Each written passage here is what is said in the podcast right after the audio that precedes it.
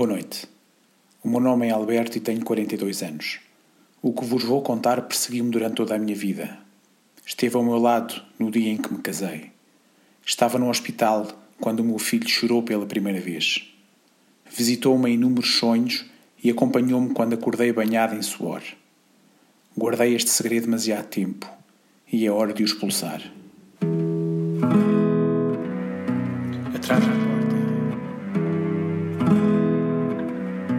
Fantasmas à espreita.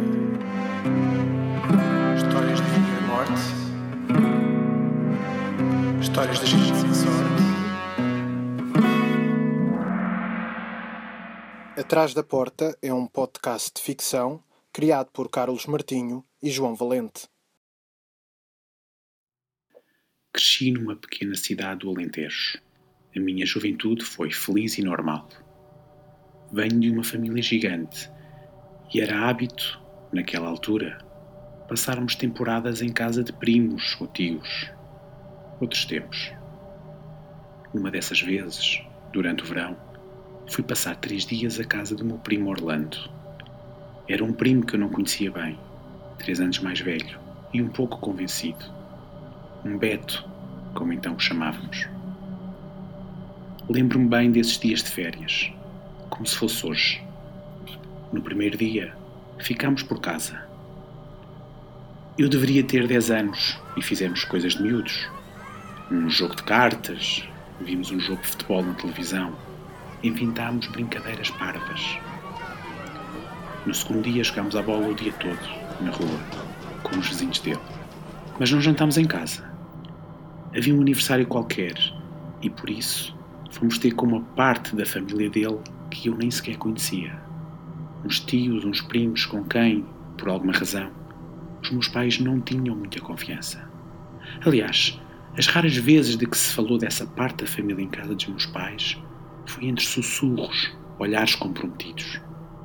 Não que evitassem falar deles, era mais como se quisessem esquecer que eles existiam.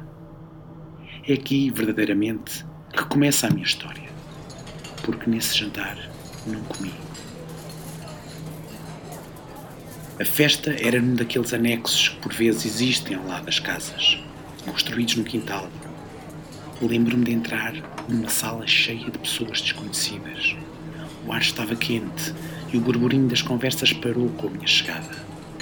Lá fora assavam carne. Ainda consigo cheirá-la. O cheiro assemelhava-se a carne de porco, mas não era bem igual era mais requintado, como se a alimentação a que aquele ser vivo tivesse sido sujeito fosse mais rica e variada. Assim que a primeira fornada veio para a mesa, vi algo estranho na bandeja ainda a ferver. A carne estava grelhada, mas tinha um formato bizarro. Era um naco com gordura de onde saíam cinco apêndices. O carvão revelava os ossos que a suportavam. E pendente, na ponta de cada um, pequenos quadrados rijos e queimados. Demorei algum tempo até perceber o que aquilo era. Sim, era uma mão. Uma mão humana, com o punho e a palma bem definidos, os cinco dedos e as unhas ainda visíveis. Tentei disfarçar e optei por encher o prato com puré. Senti alguém a tocar-me no ombro e um arrepio percorreu a minha espinha. Olhei para trás e descansei. Um rapaz, mais ou menos da minha idade, disse-me com um sorriso simpático: Podes servir-me de puré? Eu não consigo. E mostrou-me o braço direito, que terminava num coto. Faltava-lhe a mão.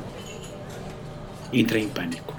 Comecei a suar por todos os lados. Levantei-me e fui à casa de banho, que era dentro de casa. No corredor, frio, escuro e que cheirava a sangue, olhei para as fotos da família. Não reconheci ninguém mas reparei que o mesmo rapaz que me fez chorar estava numa delas, bem recente porque era a cores. Na foto, ele tinha um bebê ao colo, talvez o irmão mais novo, com as suas duas mãos bem visíveis. Senti um calafrio na espinha. Quis vir-me embora, correr para a minha casa, mas algo me dizia que era perigoso. Lavei a cara e achei que era melhor voltar à festa. Quando regressei ao anexo do jardim, o meu coração pulou novamente. Os rostos pareciam todos novos. Desta vez, junto à porta estava uma mulher em cadeira de rodas. as calças de gangue enroladas até ao joelho. A sua cara era-me familiar e tentei recordar-me de onde a conhecia. Percebi que a tinha visto há minutos, numa fotografia na parede. E nessa fotografia ela estava de pé, sobre as duas pernas, e aparentemente saudável. Tentei ser lógico. De que animal podiam ser aqueles pedaços de carne? Porco? Javali? Não, impossível. Uma amálgama de carnes diversas? Difícil. Todos os detalhes. Tudo tão parecido com os ossos do nosso corpo humano. Procurei o meu primo, mas não o encontrei. Os meus tios também não estavam naquela sala. E essa ausência fez-me levantar instintivamente da cadeira, sair para a rua, onde já era noite. O cheiro a carne já tinha passado, mas não voltei para casa para os procurar. Corri o mais que pude até uma rua movimentada, de onde segui para casa só com a roupa que trazia no corpo, surpreendendo inclusive aos meus pais, que só me esperavam no dia seguinte. Dei-lhes uma desculpa esfarrapada, fingi ter saudades deles. Tinha 10 anos, não foi difícil enganá-los.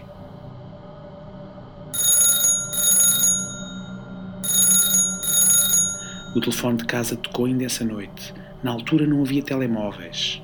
Gelei ao ouvir o toque, porque sentia que a chamada era sobre mim. Tinha razão. Os meus tios, preocupados, procuravam-me.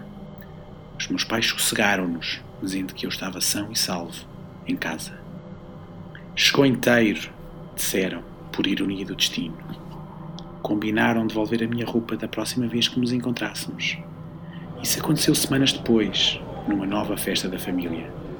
Nessa altura, reencontrei o meu primo. Não chegámos a falar sobre a minha fuga.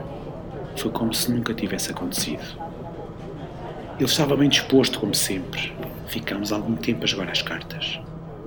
Fazíamos uma bela dupla e, quando ganhámos um jogo, elevámos as nossas mãos no high five, a nossa celebração favorita.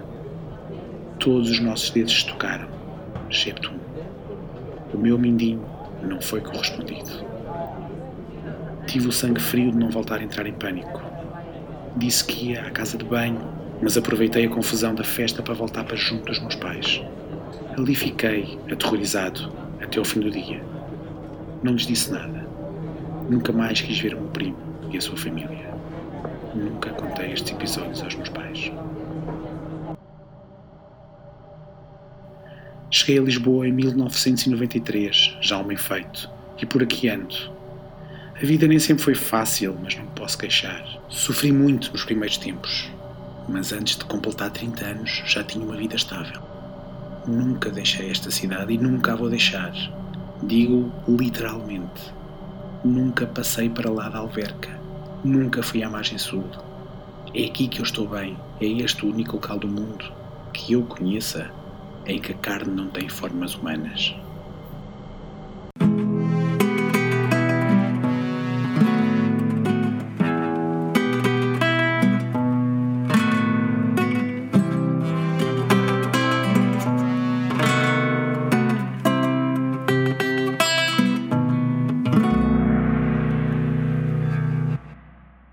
Sigam o podcast Atrás da Porta nas redes sociais para conhecerem os novos episódios e terem acesso a ofertas exclusivas.